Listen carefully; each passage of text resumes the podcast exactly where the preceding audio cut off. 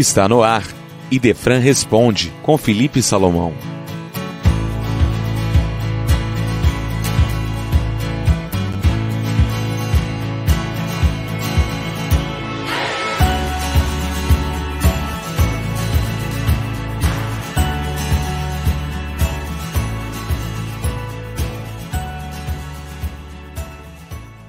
Bom dia, ouvintes.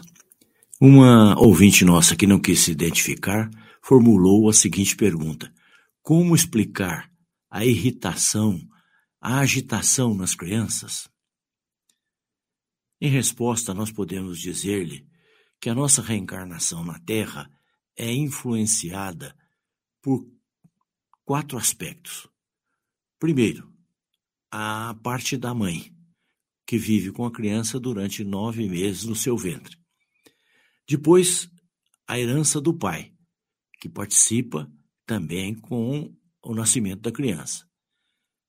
Em terceiro lugar, vem o meio ambiente, que influi preponderantemente na reencarnação. E em quarto lugar, a hereditariedade espiritual, quer dizer, o espírito que reencarna traz o passado dele. Então, nós podemos explicar a irritação, a agitação por esses quatro fatores. Você me perguntaria em seguida, e como a gente pode agir nesse, nesse estado, nessa situação com as crianças? O saudoso médico ginecologista Dr. Cleomar Borges de Oliveira sempre recomendava a prática de esportes para as crianças.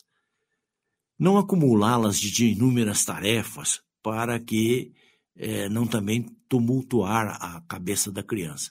Mas ele recomendava a natação, o futebol, o vôlei, o basquete, esportes que consomem energia, para o judô, para também é, não deixar com que a criança fique presa dentro de casa. Limitar a, a assistência na televisão, no, a prática de jogos no computador, quanto possível para não deixar agitar, agitar a criança. Estabelecer horários para dormir, por exemplo.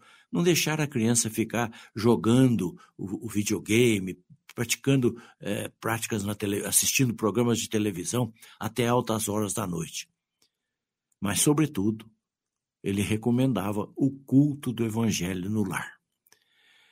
Quer dizer, a oração em família pelo menos uma vez por semana, a família se reunir num pequeno horário, não muito grande, 15 minutos no máximo, para a leitura do Evangelho, para o estudo em conjunto e para a prece em conjunto. Aí as pessoas podem dizer assim: mas eu não sou espírita, como é que eu vou fazer o culto? Faça a leitura da Bíblia. O Novo Testamento, principalmente, mostre, mostre para as crianças como é que elas podem entender o Evangelho? Converse com elas sobre a vida de Jesus. Esse, esse estudo em família ameniza muito o, o ambiente espiritual. Depois, além do culto do Evangelho, a oração em conjunto, também, se você quiser e admitir, levar a criança ao centro espírita para tomar paz, ou ir à missa, ir ao culto evangélico, para que a criança possa se integrar na religião e sentir o ambiente, ambiente benéfico que há sempre nesses lugares. Porque, dando o ambiente espiritual para a criança, nós amenizamos essa agitação. O diálogo em família, a conversa entre os pais, a harmonia entre o casal, isso tudo contribui para reduzir a agitação da criança. Porque a criança reflete o ambiente onde ela está. E abrir o diálogo com a criança é muito importante para que ela possa externar as suas preocupações, as suas angústias, enfim. Agora, nós precisamos criar dentro de casa um ambiente saudável, não, não priorizando programas agressivos, de notícias ruins, não assistindo filmes negativos, filmes pesados, filmes de guerra, filmes pornô, porque isso, isso tudo traz um ambiente, atrai espíritos prejudicados. E, finalmente, a conversa em família. não ficar falando mal dos outros, não ficar comentando notícias ruins, não desejando o, prejuízo do próximo, o mal para o próximo, porque isso tudo atrai espíritos que, que contribuem para o aumento da agitação e da irritabilidade da criança. Quando nós falamos em diálogo, nós não falamos em pregação moralista, nós falamos naquilo que é ouvir as pessoas com paciência, com calma, porque muitas vezes a criança está agitada e irritada porque está atravessando um problema, problema em casa. Se não for em casa, é na escola. Quem sabe está passando por um processo de bullying que a cria, uh, que cria para ela angústia e agitação.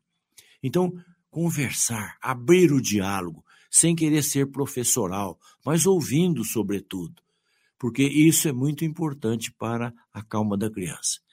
E quando ela for dormir, deixar que ela durma em horário certo, não muito tarde, não atravessar madrugada jogando, enfim, uma, uma vida como os antigos preconizavam, hora para dormir no máximo nove horas, é, o lanchinho de dormir, um leitinho quente para ajudar.